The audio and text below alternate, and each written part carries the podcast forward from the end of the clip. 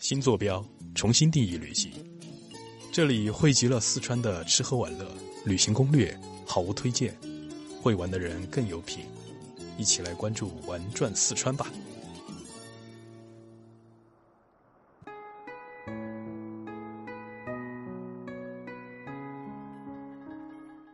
成都被冠名为“天府之国”，已经有两千多年的历史了。沃野千里，好为陆海；水旱从人，不知饥馑。时无荒年，天下谓之天府也。从战国时期，李冰修筑都江堰，驯服了岷江开始，天府之国和成都平原便成为了可以互换的名词。哦，天府之国有多大呢？从地图上来看。它包括了成都、德阳、眉山、乐山、绵阳等各个地方，总面积达到了二点二九万平方公里。对于一个想要快速了解天府之国的人来说，这块地实在是太大了。想要读懂它、感受它、走完它，需要花很长的时间。如果有一个地方能把以上的元素融合在一起，而面积又不太大，让人在快速游览过后。便能对广袤的天府大地有窥一斑而见全豹的感受，那该多好啊！你别说，还真有这么一个地方。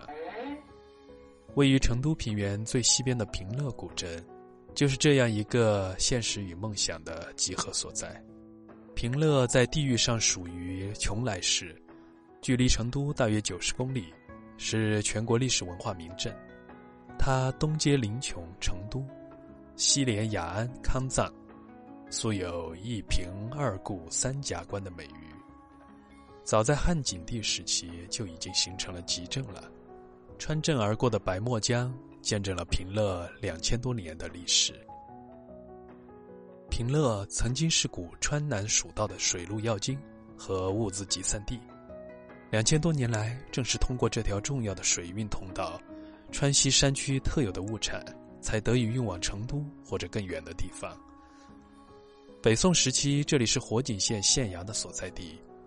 元代以后呢，又成为了邛崃的辖区。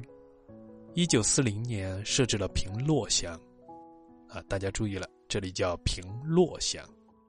一九八三年撤乡并镇，称为了平洛镇。到了一九九三年，更名为平乐镇，取平安快乐之意。你看。一个多么简单美好的名字呀！在民间，平乐自古就有“小天府”之称。特别是在地理人文学者眼中，它更是一个微缩版的天府之国。所有对天府之国的定义元素都在此得到了体现。它几乎完全复制了成都平原的地形、气候、物产和民风。首先，从地形上来看，龙门山、骑龙山将平乐镇围成了一个大约七十平方公里的小盆地，这与成都平原群山环绕、中间一马平川的形态如出一辙。另一个如同巧合般存在的是，平乐坝子上有两处模仿都江堰水利工程的禹王堰和安乐堰。都江堰是将岷江分为了内外两江，而这里。则是把流经平乐镇的白沫江一分为三，使之土高微润，既保障了村民生活所需，又免去了洪涝之虞。有了这一江分三水的独特格局，又有着白沫江的滋养，平乐形成了灿烂的八大文化：水、火、铁、纸、路、民风民俗、宗教文化和独特的建筑风格。而随处可见的历史足迹融汇在一起，它又形成了九股风华，分别是古街、古寺、古桥、古树、古堰、古坊、古道、古风、古歌。除此以外，这里还拥有多处人文古迹，比如具有浓郁宗教文化氛围的观音院、历经沧桑的倒马坎、三义庙。明代造纸作坊遗迹等等，都是不可多得的旅游文化资源。整个平乐镇可谓是一幅活生生的《清明上河图》。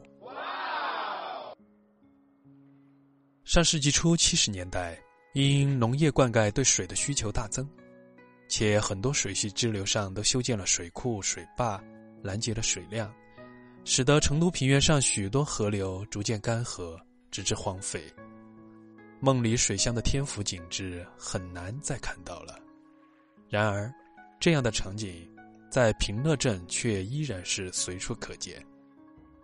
白沫江依然从平乐奔流而。江水被禹王堰分流后，幻化成了无数条小河，流过了小镇每一个角落，至镇中逐渐变得清浅。江底的大石就像阶梯一样裸露在水面上，远远望去，就像是水中梯田一般。当你走进平乐，最先迎接你的是一座高大的牌坊，上面写着“秦汉驿道”，如同穿越了一般。你现在所站立的地方，便是南方丝绸之路的起点了。平乐古镇上共有二十二条古街，呈鱼骨状分布。在街道两侧错落的散布着穿斗式建筑，有着浓郁的传统气息。古有“依树积木，以居其上”的说法，也就是巢居。而平乐古镇的吊脚楼，主要集中在沿河两岸修建。这样呢，一是提高了土地利用率，无底层架空；二是用石砌体做地基，能更好的防潮。鳞次栉比、古香古色的吊脚楼群屹立水边，微风吹拂，凌波荡漾。若想真切的体会这水乡的曼妙，可以租一艘竹筏，漂流于白沫江上，更是舒适惬意。说到水乡，不得不说说这里的桥。平乐镇上的古桥大小不一的有十多座，年代久远。其中最为著名的要说那乐善桥，它建于清同治元年，是四川省内现存最大的古代石拱桥，有“琼南第一桥”之称。整座桥全长仅一百二十米，却整整花了十年时间才修筑完工。桥身上共有七个孔。每个桥孔不是简单的圆弧，而是一个个桃心。关于这个桃心的说法也是众说纷纭。有一种说法是，平乐自古便是水陆交通要道，内外文化交流对当地的建筑有很大的影响。这种桃心风格呢，是伊斯兰的建筑特色。不过赞成这种说法的人很少。另一种深受老百姓喜爱的说法是。相传当年卓文君为了与司马相如在一起，不顾老父亲的阻挠，两人私定终生，并约好了要一起坐船私奔去成都。他们俩的碰头地点呢，就选在这乐善桥。当然，这只是一个传说，但是在乐善桥旁边还真有这么一处私奔码头的遗迹。站立在桥头，俯瞰宽阔的江面，茫茫的白墨江如万顷丝绸。美好的传说故事总是令人神往。